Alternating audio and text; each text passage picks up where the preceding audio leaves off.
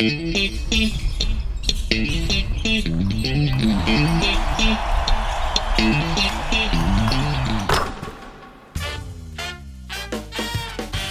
ホース三河がお届けするポッドキャストシーホースキャスト略してシーキャス。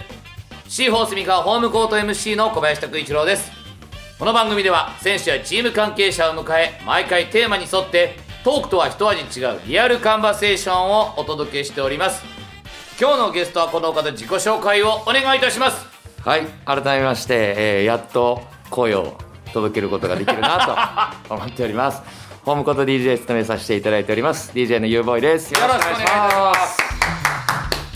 本当はねもう少し早い回でやる予定だったんですけど、い。ろいろ。ごめんなさい、はい。僕がいろいろと3月上旬あい。いろいろありまして ようやくこはい。の日をお迎えすることができました。よろしくお願いします、はいお願いします。ちょっと改めて、はい。DJU ボーイというこのキャリア、はい。DJU ボーイとして始まったキャリアってのはゆうくん何歳の時なんですか、えー、っと振り返るとちょっとはっきりは覚えてないんですけど、おそらく21とか。21 202122ぐらいですね。その時にクラブ DJ としてデビューですか？えーっとその時はククラブ DJ じゃなくて、うん。その DJ としてのスタートもクラブ DJ ではないんですよ。じゃないんだ、はい。どういう形？えーっともっと遡るって話になるんですけどもともとまあ小中と僕自身もバスケットをやってたんですが、はい。はそこから高校の時に、うんえーっとダンスと出会いまして、はい。そこでえーっと帰宅部なのに活発的な帰宅部っていう。どういうこと？えーっと もう授業が終わると、うん。すぐ通学でもないのに定期で名古屋までダンススクールまで毎日通って、元と地元どこですか？えーっと東海市です。東海市。じゃあ東海市から名古屋まで。名古屋まで出て、もう本当に夕方から終電で帰れるギリギリまでもう受けれるだけ毎日のように受けてそんなに熱心にやってたんだ。っていうふうに、はい、のめり込んでしまって、でそこで、まあ、やっぱり、えー、と人前に踊ることも、えーありまして、うん。そこで、まあ、音楽をその振り付けには必要なわけで、はい。音楽を編集する時の時間も、うん。あ楽しいなってダンスと同じぐらいはそこで思ってまして、あはい。まあ何か人よりその音楽を編集したりとか、うん。触ったりすることちょっと人より長けてる立場になってたいなっていうのはその時から思ってたんですよ。はいはい。で、まあ、クラブ DJ としてというよりも、うん。えーとまあ、その時同時にスノーボードが好きで,、はい。でよく行くスノーボードのゲレンデ、うん。えー、と岐阜のゲレンデがあるんですけども、実はそこのゲレンデナビゲーターとしてほオーディションを受けまして、うはいはいでまあ、受かることができまして。ゲレンデナビゲーターって、はい。それこそ僕たちみたいに喋る仕事もやったんそうですね。なんでスタートは喋りから僕そうだった始まったんです。よへえで自分で選曲をして。そうですね。でその現場っていうのは特殊で、うん。まあ、よくラジオ DJ の方々とかだっていうと、まあ、マイク1本で勝負っていう形で、まあ、別で音楽を流す方がいてとはいかっていう風な形だと思うんですけど、うん。その現場っていうのはもう立って喋ってワンマン DJ だ。もそうですで手元にうん。DJ の機材があって、で自分でイントロ測って自分でそのイントロの時間に何を喋ってとかその間にミックスしてとかもういきなりコードだったんですけど、うん。やっとこの音楽を触れる環境が目の前にやってきたっていうので、うんうんすごくその時に燃えてまして。でまあ一シーズン終えて、うん。そこからですねもっと DJ を追求したいっていうのでこうダンスとはフェードアウトフェードインみたいな形なんですけどだんだん音楽の方の興味が勝ってきたそうですね。うん。でまあ気づいたらクラブ DJ として活発的に活動してたっていうのが経緯ですねってことはさっきの21のデビューっていうのはそれいわゆるゲレンデデビューですか？あそうですね。ははあそこからゲレンデもやりながら、い、はい。まあ、いわゆるクラブとかにも行くようになったんですか？えーそうですね、うーん。まあ、そのシーズンの時はやっぱり、えー、1週間ないしほぼ2週間住み込みみたいなで住み込んで、ちょっと3日か帰っての繰り返しだったので、まあ、シーズンが冬のシーズンが終わって、じゃあ何をしようかっていう時に、うん。よしクラブ DJ 目指そうって言って、うんそこからがスタートですね。じゃあ、ね、シーズンごとにこれそれからもずっとじゃあ冬のシーズンは、はい。例えばゲレンデに行く、はい。夏とかって例えば海の家行ったりするんですか？そはそれはなかったですね、うん。どちらかっていうとマリンスポーツ苦手な方なので。れ あまりじゃあ海の家そうですね。近寄らずに。そうですね。夏の間とかじゃあクラブとかですか？あそうですね。はい。まあでもそのゲレンデ DJ ゲレンデナビゲーターも、うんまあ、ワンシーズンで終わったんですよ、はいやっぱりシーズンが終わって、うん。えー春夏でクラブ DJ として活動していく中で、うん。ちょっとそっちの現場を開けたくないなっていうふうに思っておー。クラブ DJ としてそっちに集中していこうっていうのが活動の始まりですね。面白いですよ。だからダンスから始まって、はい。だんだんその興味が音楽に移っていって、はい。はい。でその音楽を中心にできるゲレンデやったと思ったら、はい。もっともっとじゃあ深く音楽追求したいでそうですね。クラブ DJ の方に行くっていう、はいへー。クラブはなんかレギュラーで回してるって場所はあるんですか？まあ今はいあります。そこはどこですか？えっ、と名古屋にあるうん。T2 名古屋っていうクラブでうん。レギュラーとしてやってます。どんなジャンルの音楽を？はヒップホップを中心に、えーダンスミュージックだったりとか、まあ、本当にあのー隔たりなくいろいろ書けます。それが何年ぐらいですか？そこでやって。は、えー、とお店自体ができたのが1年半ぐらい前なので、まあそのオープンからいるのでそれと同じ時期ですね。ちょっと多分聞いてる皆さんも DJ の世界ってはい。どういう風になってるんだろうってちょっとあると思うんですよ。そうですね。例えばそのどっかのお店の専属の DJ になったら、はい。他のお店では回せないとか、はい。ちょっとそういうのってあるんですか？あったりなかったりですね。お店によって？そうですね。あまあ、いわゆる会社によってとかスポーツだったらチームチームで他のチームでやることはないと思うんですけど、まあその会社だったりチームによって、まあ、ルールや副業 OK の会社みたいなまあそうですね、ん。があるのと一緒ですね。へえ、はい。でゆうくんのところはどうなんですか？専属、まあいや自由ですね。自由、はい。まあ、他でやるにも別にいいしそうね。うちでやることやってくれてればいいよっていうようなそうですね。形なんですね。逆にその他でやることによって、うん。その外のいいバイブスをこう、うん。持って帰ってきてくれて、はいはいうちの現場でやってくれることによってうちがもっと良くなるっていう考えを持ってくれてるお店なので、はいはい。そこはすごく環境に恵まれてるなと思いますね。毎晩やってるんですか？毎晩ではないですけどそれは お休みをいただきながらそのいわゆるクラクラブとしては毎晩やってるんですか？えっ、とそうですね。今は平日に何日かうん。休みを取ったりっていう形なんですけど、まああのコロナ禍だったりとはい。かっていうの影響を受けて、うん。まあ、少し縮小しながらやってる状況ですね。でもやっぱ金土日が多い。そうですね。うん。はい。一番はやっぱ金土ですね。金土。はい。えじゃあ DJ 歴でいうと何年なんですか今？今は10年とかもっと。いや1415年になるんですかね。1415年。はい。気づけば。すごいねいやでも光沢さんも MC でそうですね。MC で言ったらまあ10ちょうどはい。今度のこの春ではい。18年目をラジオ DJ としてナビゲーターとしてデビューして18年なんで。ちょっと近いですね。よくやってこれたなとは本当に思ってますけど。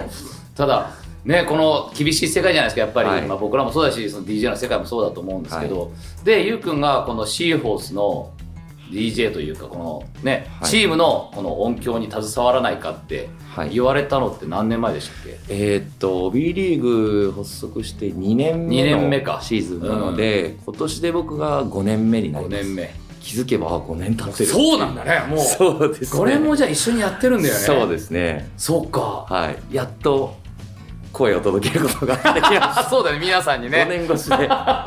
僕の声聞いたことない人が確かに。はいほとんどだと思うので。確かに。そうですね、はい、会場でお会いする方々とかは、うん。コミュニケーション取らせていただいたりとかはするんですけども、はいはいはい。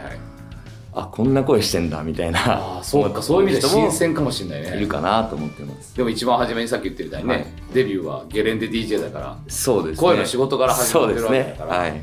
こうやってようやく届けられてっていうところですけど、えっとでそのシーホースの、えー DJ をやらないかって声をかけられた時って最初どう思いました？いやもうやりたいしかなかったです。やりたいしかなかった、はい。うん。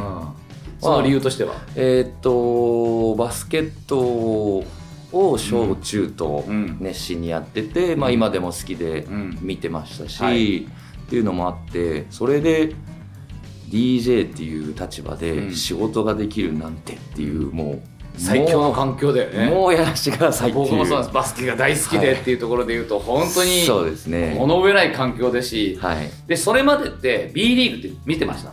えーっと NBA どっちかっていうと。どちらかというと NBA ですね。ただえーっとチャンピオンシップとか、そういったのは見てましたね。シーホースの印象っていうのはどんな感じでした、上昇ですね。ああやっぱり、はい。うん特に B リーグ2年目で言うとそうですね。そうですね。まだこう比江島選手がいたりとか、はい。あの時だったんで、はい、僕がやりだした1年目の時なんてものすごい数の勝利数だったので。確かに。あの時はもう本当記録も作ったしそうですね。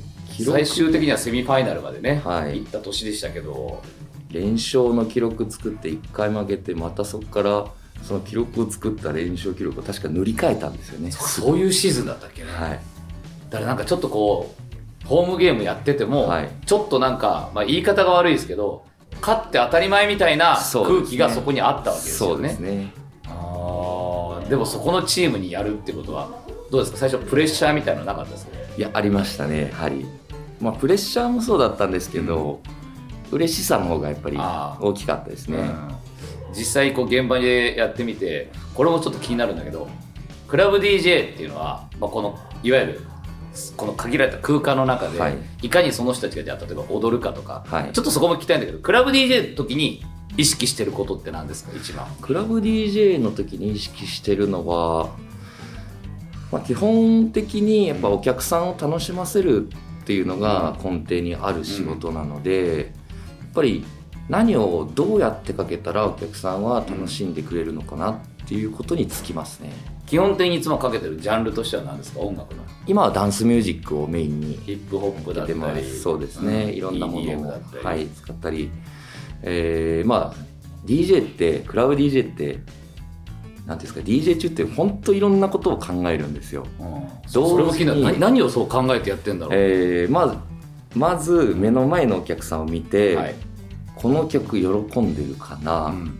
えーテンションどんな感じかな、うんえーまあ、クラブなのでお酒もあったりするんですけど、はいですどれぐらいの酔っ払い具合で遊んでるのかな、うん。今来たばっかりの人たちなのかな、うん。どんなファッションしてるかな。どんなジャンルが好きかな。っあていうのをうわーって考えて生放送の状態で次の曲を考えてでこの曲もこっからかけたらきっとつまんないだろうな。じゃあこっからかけてあげようっていうのをを本当どうですかね？1曲1分とか2分の世界なので、その間にブワーって考えてそこでミックスするっていうなんで本当に30分40分やるだけでものすごく疲れるんですよ。頭ずっとフル回転状態だね。そうですね。だからそれが結構どうですかね？あの慣れるまで経験だったりとかっていうのは結構必要かなって思います。僕も若い頃それがなかなかできなくて、でもう家で結構訓練してそれが今癖になっちゃってるんですけど家でも同時にいろんな情報を頭に入れうんてうん。処理するっていう訓練をしてましてどうやって？例えば、えーテレビをつけて、うん。その内容を入れながら、えー例えばタブレットでなんか YouTube か映画を流して 見ておでスマホ触ってニュースを読みながらご飯食べるみたいな、全部それ処理するんだ。そうですそうです。わざとそれやってんだそうですね。でこうあテレビの内容こうだったなとか、で振り返ってタブレットで流れてた映画の内容が頭に入ってなかったらうわーってなったりとかうん。してましたね。すげえな！なんかスポーツ選手でこう左手でご飯食べるじゃないですかだよね。結構それかなりストイックにやってるね。そうですね。若い頃は本当にそういうことまでやってましたね。なんか僕のイメージでは DJ さんってやっぱり音楽を知らなきゃっていうので、はい。常に音楽をディグってるっていうあそうですね。探しまくってるっていうイメージなんだけどはい。そうですね。今の話は初めて聞いたかも。なんで音楽をそのいわゆるディグってるっていう時うんも探してる時も他に何かテレビをわざとつけたりとかしてやってます。うん、すごい。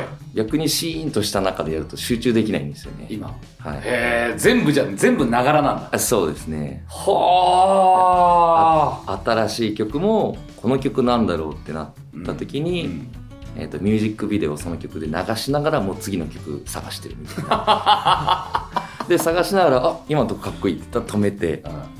でちょっと一一曲戻ってあここ使えるんだみたいなチェックしながらとか。逆に言えば今みたいになんかこうチェックしながらで、はい。あ今のとこかっこいいっていうそのアンテナが引っかかるかどうかっていうところもあるわけだよね。あそうですね。引っかかんなかったらもうスーッと流れちゃうこともあるしありますあります。引っかかったイコールやっぱりなんか気になるものがあったそうですね。はいあそこのバロメーターにもなってたりする。そうですね。うわそれすげえストイックだな。なかなか難しいことだと思うんですけど。そっかじゃあ今の話を踏まえて聞くとクラブ DJ でやってることと今のシーホースでやってることっていうのは基本的にやっぱ変わらないわけだねそうなると。基本的には変わらないですね、うん。はい。なんかそこがすごい大きな違いがあるのかなって思ったんですけど、はい。今の話を聞いてると、はいお客さんそのクラブに来るお客さんも、シーホースの会場に来るお客さんも、はい。その場で得られる情報はその場で全部情報処理して、はい。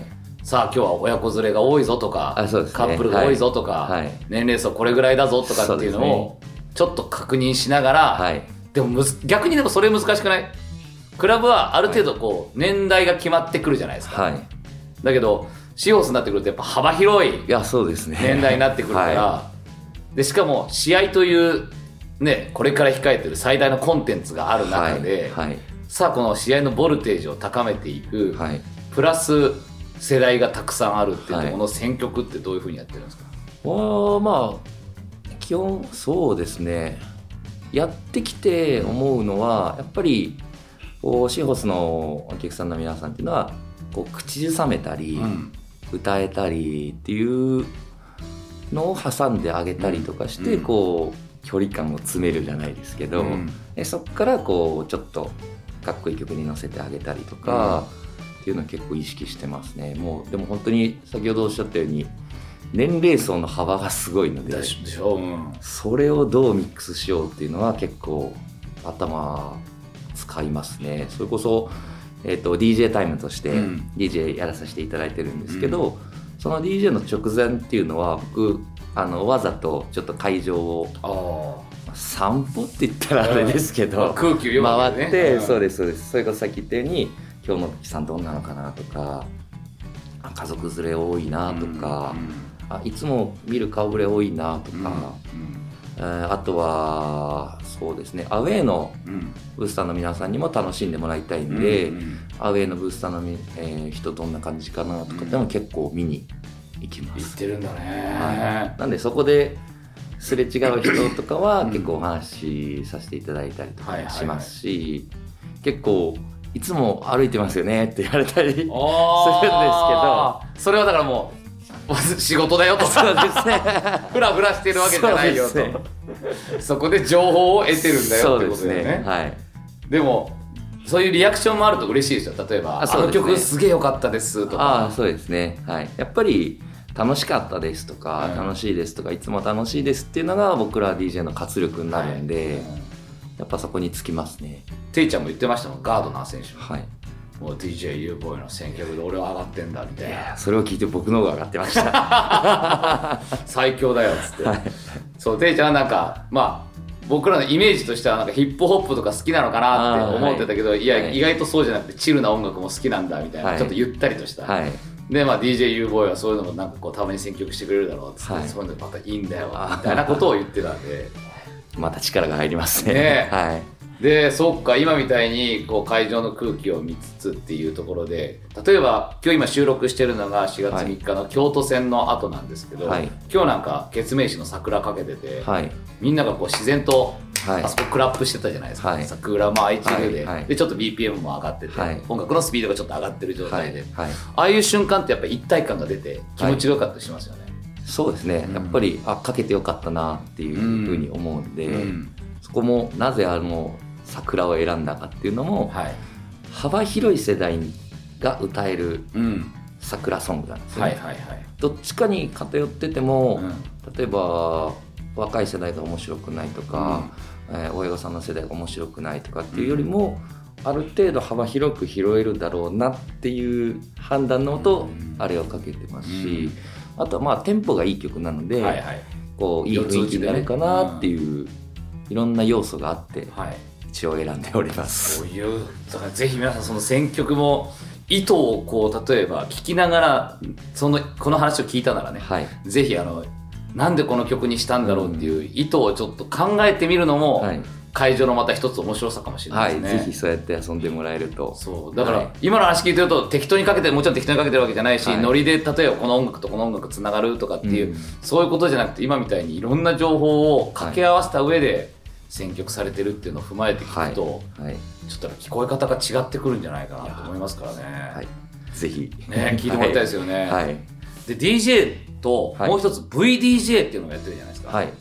VDJ っていうのは改めてどういう職業なんかちょっと教えてもらっていいですか？えーっとなかなかこれまた伝えるのが難しいんですけど、ミュージックビデオを DJ として流してるって言ったら分かりやすいんですかね。はあ映像。映像付きの音楽、うん。で音と映像を別で同時に流してるのではなくて、うん。映像付きの音楽を流してるので、はい。えーいわゆる DJ として DJ って聞くとみんなこうジュクジュクみたいなうんうんうん。イメージがあると思うんですけど、なんでそれをを音楽をジュクジュクってやると映像もジュクジュクジュクって前後するんですよ。前行って後ろ行あって前行って後ろ行ってっていうそうになるってことですね。そうですそうです。それがあのシーホースの VDJ だと、はい。ジュクジュクってなってるところだと選手がなんか前行ったり後ろ行って、はいそうシュートが入ってんのにもう一回ボールが戻ってきてまた入ってみたいな、あの映像になるってことですね、はい、そうですね。はあ映像じゃあそんな風にスクラッチもできたりするのが VDJ なんですね、そうですねここは最近もう主流なんですか？VDJ って。うーん DJ の中でもそれをやるのは本当に一握りですね、うん。うんっていうのもとにかく仕込みが大変なのででしょうね。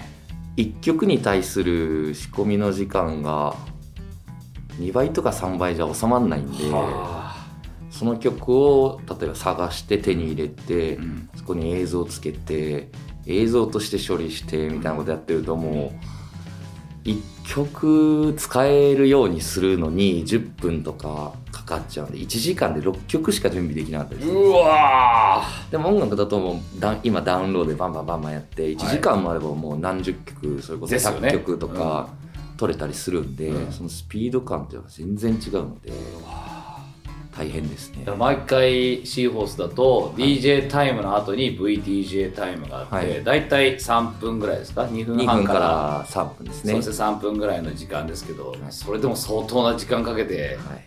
仕込んでるわけですよね。あんまりちょっと言えないですけど。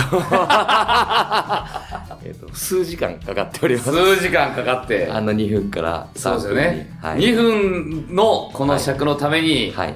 それぐらい時間をかけて、はい。はあだそれだけやっぱりそういうコンテンツが詰まってるからこそ、はい。やっぱ最高の2分間みんなそこで楽しめるわけじゃないですか、はい。でやっぱ試合前にああいうハイライト見れるとやっぱうん。お客さんのテンションも上がるし、はい。僕ら自身もやっぱみんなスタッフみんなも多分テンション上がってるし、多分選手の皆さんもそれ見てちょっと上がる部分もあると思うからいいですよね。そう思っていただけると。うん。はい。あの途中からシーホスってはい。最初ゆうくん下でやってたじゃないですか、はい途中からあの大画面のはいビジョンの前にはい。こう、はい。DJ 機材を持って行って、はい。はい。あそこでやることになったじゃないですか、はい。あれもなんかこう打ち合わせの中で、うん。ここで DJ とかやったらめちゃめちゃかっこいいよねっていうところから、はい。入れるのかみたいなところから始まって、ビジョンの下ですよね。ちょっと出っ張り作ってこはいこに台作ったら DJ 機材置けるんじゃないかみたいな。はところからあれはい。実現したじゃないですか、はい。僕ら初めて見た時にめちゃくちゃかっこよくて、はい海外のなんかフェスみたいな感じじゃないですか、で多分あんな感じでやってるってどこの会場もないような気がするんですけど。そうですね。思い返せばないと思いますね。ねえ。はい。画面の前に自分がいてなんなら画面に自分も映っててっていう、はい。あの状況での DJ って最初やった時どんな気分でした？わあまず景色がそうよね。もう絶景ですね。絶景ですよね。全部見れるわけだもんね。そうです。そこでえーやるんでやっぱりもう気持ちいいでしかないですし、うんやっぱお客さんの反応も全部見れるので、うん。本当にやりがいが何百倍にも 上がったよねあれでやっぱり、はい。やっぱその辺はそうなんですかね。人に見られるっていうところで、はい。まあ、こう DJ さんもパフォーマンスもちょっと必要になってくるじゃないですか、まあ極端に言えば d j k o さんみたいなはい。形もあったりもするけれど、なんかこうなんかこう乗ってる間のパはい。フォーマンスだったり、はい。そういうのを結構意識したりはしてるんですか？しますね。うーん。やっぱりうーんこれで乗ってほしいなとか、うん。これでこう乗せてこうみたいな、うんうん。自分の意思がある時ほどそういうパフォーマンスをしたりとかあっていうことはありますね。自分もこれ乗ってるから、はい。みんなも同じように乗ってねっていうのをはい。自分の体でそれを表現する、そうですそうです。その楽しい。辺ってやっぱダンスもやってるから余計に乗りやすいよね、きっと。そうですね。そこは全然あのー何でも乗れますって感じです。つながってるんだよねその辺ね、でも確かにあれはまあ本当にこうあそこバッとフィーチャーされる瞬間なんで、はい。かっこいいなと思いますからね、で今の話で DJ と VDJ が実はこれ試合前の話なんですよね、はい。で試合中ははい。そのこれまた大事な仕事なんですけど、はいオフェンスだったりディフェンス、この時の、はい。まあ、レッツゴーシーホースだったりとか、あのスカイハイの曲だったりとか、はい。い、ろんな曲を場面場面でかけてるのが DJ ユーボイはい。ということでここもはい。どうですか？試合の流れを作っていくっていうところでは、はい。かなり重要なはい。役割を担っていると思うんですね。すね。はい。お客さん的によしここでこういう曲が来た。はい。テンポのいい曲来た。よし行くぞとか、ここは一個掛け声のこのレッツゴー。今は声出せないからあれだけど、このリズムでレッツゴーシーホースっていう一体感作ってるとか、はここってどういう意識でやってますか？えーっとちょっと長くなるかもしれないうんですけどあの、まあ、僕バスケットを経験してるので、うん。やっぱりこうやる以上試合ををいい形で持ってって、うん。勝利にまず導けるようにっていうところと、あとはその中でお客さん楽しんでるかなっていうのも踏ま,、踏まえてやるんですけど、うん。その勝利に導くっていうところに関しては、僕、えー、と若い頃バスケットやってた時にポイントガードっていうポジションでやってたんですけども、言うと長野選手だったりそうですね。細谷選手柏木選手ですね、はい、もうそのポジションの人が考えるようにこうゲームコントロールじゃないですけど、うんうん。ここちょっとバタバタって点取られてしまったけど落ち着いていこうとか、えー下がらずにうん。こうまだまだこう積極的にいこうとか、うん。ここディフェンス頑張ろうとかっていうのを結構考えて、そうかポイントガード目線でやってるのね。そうですね。ああだからそれでテンポを作っていくはいそうですそうです。そっか。その辺はなんかなるべく同じやつは連続でやらないようにしようとかしてるんですか？えーっとあえて同じやつにしたりとかもしますし、はい。えっとシーホースのオフェンス BGM で言うとこう上がるっていう意味で言うとスカイハイっていうあれがね。はい。うん。上がりやすいと思うんですけど、そのやったーみたいな時に流れてももちろんいいんですけど、いやいやここちょっと離され気味だけど、うん。落ちちゃいけないよって時にスカイハイバーンって出したりもします。そこはやっぱりポイントガードだとコントロールしながらこう落ちていかないようにとか、はいはいはい。一本まず取ってこうみたいな。いけるいけるみたいな意識のもと音を出してますね。個人的にはいつもねこれ別に打ち合わせをしてるわけではないですけど、はい。大体僕があのいいディフェンスがあって例えば、はい。オフェンスチャージを奪った時のはい。ディフェンスの時に、はい。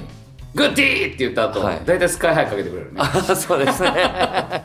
そうですねあれこうガンって。そうですね。やっぱチームを乗せていきたいんで、うんうんうん。なんかこれは別にここで打ち合わせをしてたわけではないけれど、はい。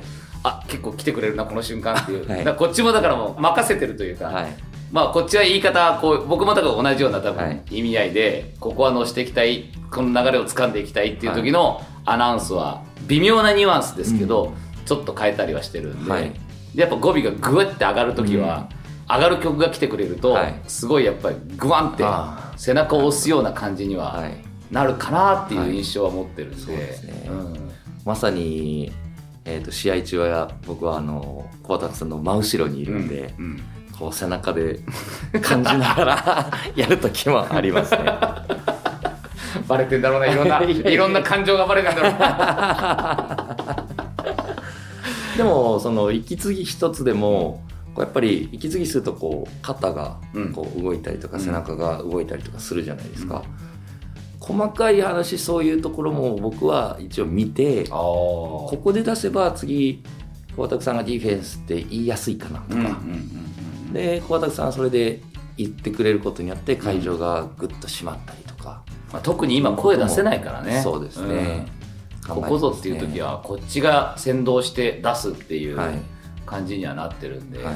まあ、だからでもこの2年間こういう時を経てどう例えば、まあ、ようやくねはい。収容も100%になって、はい。まあ、今後多分声もいつか許されるようになってきた時に、2年前とはガラッと変わりそうじゃないですか。もういい想像しかないですね。ねね。はい、やっぱり、まあ、チームも正直厳しい時期もあったり、うんうん。その中でこの,、えーこのコロナの状況もあって、うんこう僕ら演出っていう部分で、うんいろんなことを考えていろんなことを試していろいろ話し合ってるもんね。やってきたと思うので、それでこうまたお客さんが声が出せたり収容100%になったりっていう時にとんでもないパワーが出るぞこれっていうのは想像してますね。そうだからゆうくんが始めた頃のシーホースっていうのはさっきの話でめちゃくちゃ勝ってたと、まはい、あさっきも言ったけど本当勝ちがちょっと当たり前みたいな状況になっていたけど、そこからやっぱチーム状況苦しくなって、はい。なかなか勝てない時期も続いたりして、でまた今若い選手たちが入ってきて、はい。ぐっとはい。新たな歴史を作っていこうっていう瞬間じゃないですか、はい。このストーリーもあるから、はい。ストーリーヒストリーもあるから、はい。なんかちょっとこれからもその踏まえた上で選曲もそうだし僕もアナウンスもそうだし、はい。で多分ぐーっと貯めてきたお客さんたちの爆発する声っていうのは、はい。とんでもないものになりそうだよね。おそらくうるっとくるだろうなちょっとそうそうそううそう。はい。あの瞬間だってそれこそゆうくんが始めたはい。1年目の、はい。そのセミファイナルはい。アルバルクとはい。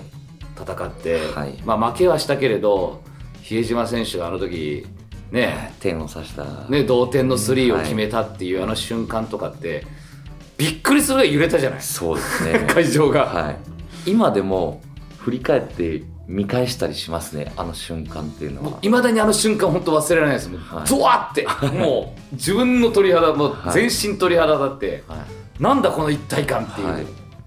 あの時の歓喜っていうのはちょっと、まあ、悪い意味とかじゃなくて忘れちゃってると言いますか、うん。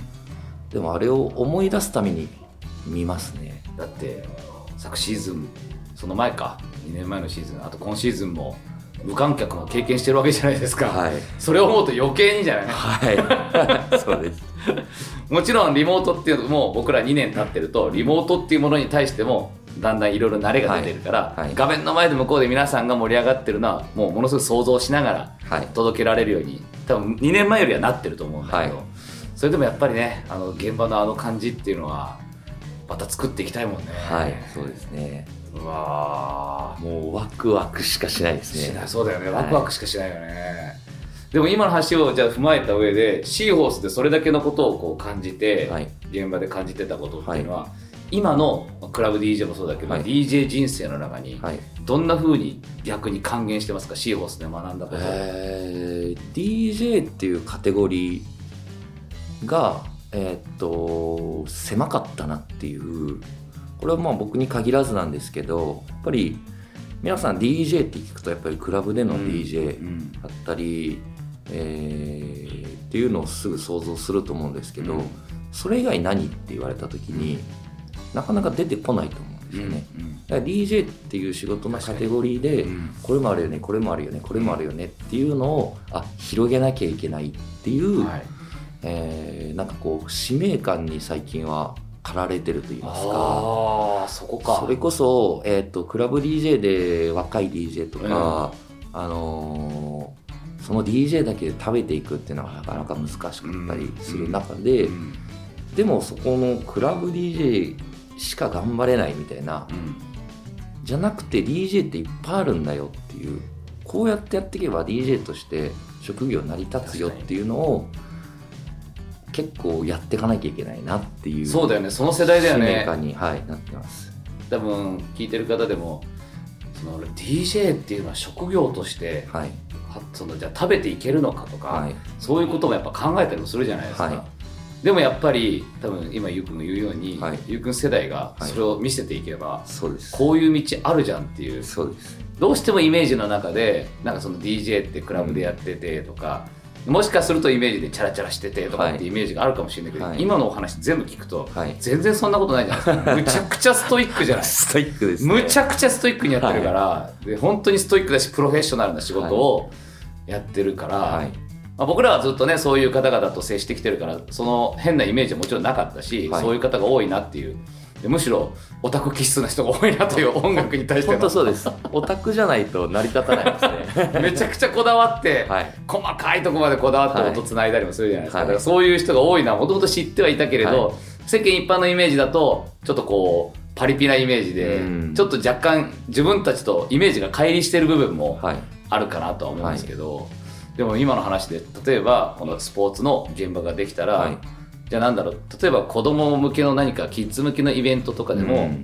例えば DJ ではい。音楽をその場で盛り上げるとかっていうのもできたりもするだろうし、本当その通りですね。技術として必要なのはもちろん最低限のつなぐっていうミックスする技術は必要かもしれないけど、はい。一番はやっぱりその現場の空気を読むっていう。そうですね。本当に嫌いな音楽を作らないっていうのもうん。本当大事なことですね、ジャンルとして、はい。うん。なんか結構偏って自分はこのジャンルだとか、まあその道ももちろんあるんですけどやっぱり DJ っていうカテゴリーを広げていくには、それをこう取っ払ってじゃないですけど、うん。えーお客さんファーストに徹するというそうね。か、うん。はい、こうやったらお客さんが楽しんでくる。じゃあこうやったら DJ として仕事増えるよねっていう考え方をどんどん持っていってくれれば、うん。広がっていくなと思いますね。ああんまり逆にじゃあ DJ ユーボーイとしては、はい。このジャンルが得意とかはい。特化してるってあんまりイメージは持たれたくない、うんそんなことはないんですけど、うん。あの人これしか書けないよねっていうイメージはうん。持たれないようにっていうのは意識してます。得意なジャンルとしては何？ですかさっき言ったダンスミュージック。ダンスミュージックだったりヒップホップだったりうんっていうのが得意なジャンルなんですけど、うん。とそうですね。まあ例えば「こだわりって何ですか?」とかってよく DJ の皆さんに聞くと思うんですけど、僕はもうなんていうんですかさっき言ったようにこれ嫌だとかっていうこだわりを持たないことがこだわりなんですよ。かっこいいええプロフェッショナルだったらペコーンって出るやつだね そうですね。こだわりを持たないことはいがこだわり、誰か先に使うなよって思ったんですけど。この音楽のディグの仕方みたいのも、はい。なんか多分若い子気になるんだけどそれはどうやってやってるんですか、それはもういろんなウェブサイトでバーって調べて、うん。まあ DJ 専用というか DJ の人がよく使うサイトがあるんですけど、そこにもう1日何十曲と更新されたりとかするんで、それをそれだけで終わらずにそうです。でいろんなサイトがあるので、もうそれを片っ端から、まあ、そんな全部とかはいかないですけど、何個も重ねて例えばここはこのサイトはこのジャンルちょっと得意だから2日ぐらい早く出るよねとか、うん。こっちはこれが得意だよねとか。いろいろちょっと癖があるんでそこを見極めて探したりとかもしますね。だってさ今僕もこのラジオやっててとんでもない量のはい。音楽がはい。生まれてるわけじゃないですか、はい特に今の時代はそうですね。でしょ、はい。もう Spotify を聞いててもさ、はい。 New Music Wednes Wednesday だけど、はい。どんだけあんねんってぐらい ドワーって出てくるでしょ、はい。でフライデーもあるでしょ？洋楽で、はい、はい。で TikTok でなんかまた昔の曲がリバイバルヒットしてますとか、YouTube ではこうだとかもうそれぞれの SNS によってもなんか流行るものが違ったりするし、はい。その辺全部追っかけてんのかなっていうのはちょっと気になったんですけど、えっ、と触れてはいますね、うん使う使わないのところまでどうかなっていうので控えてるんでうん、それこそ知っとくのは必要そうです、ん。だからすごい量ですね。ね。この時代飽きられるのも早いんでそうだね。この曲で楽しんでたのにもう次の月プイーンみたいな。えー早いよね。それこそ1曲だけでそれこそ一発屋じゃないけど1曲だけでなんかもうスーッとこう、なはいね。はい。ヒットが終わっちゃう方もいるしそうです。まあ、もちろんヒットすることが全てではないけれど、はい。なんだろうな。そうだよね。でもそれってさ昔と比べれば、はい。昔の DJ さんたちって、はい。やっぱそこにお金すごいかかったわけじゃないですか。そうですね。それを考えると、はい。ちょっとまた違いますよね、はい、僕も一応レコードの時代を通ってるんですけど、うん。やっぱりレコード屋さん行って、ブワー探して。ね探して、はい、でようやく手に入れた1枚これ絶対かけるんだって時に1個前の先輩の DJ がかけた時に あの背中で分かるんですけど悲しそうにしまいます。そういうのはやっぱりあれなんだよもうなんだろうご法度なんだね。えそうですね。僕の時代はいろいろそういうのも厳しかった厳しいだろうね、はい。たかなり体育会系だったでしょ、はい。うわー。でも今はもういろんな今言ったみたいにサブスクでもあるし、はい。い、ろんな曲の聴き方、い。使い方っていうのがあるから、まあ時代はいいしでもさっき言ったように、ゆうくん言うようにこれからこの仕事を本格的に目指していく子も本当に多いんじゃないかなと思うんですよね、はい。やっぱどの現場でも音楽って絶対必要じゃないですか、はい。何かイベントごとやるってなった時に、じゃあそんな最後になりますけどちょっとそういう子ももしかしたら聞いてるかもしれないんで、はい。ちょっと DJ としてはい。ここまあ心がけてることはさっき聞いたんで、はい。目指してる子たちに何かメッセージを伝えるとしたら。うーん。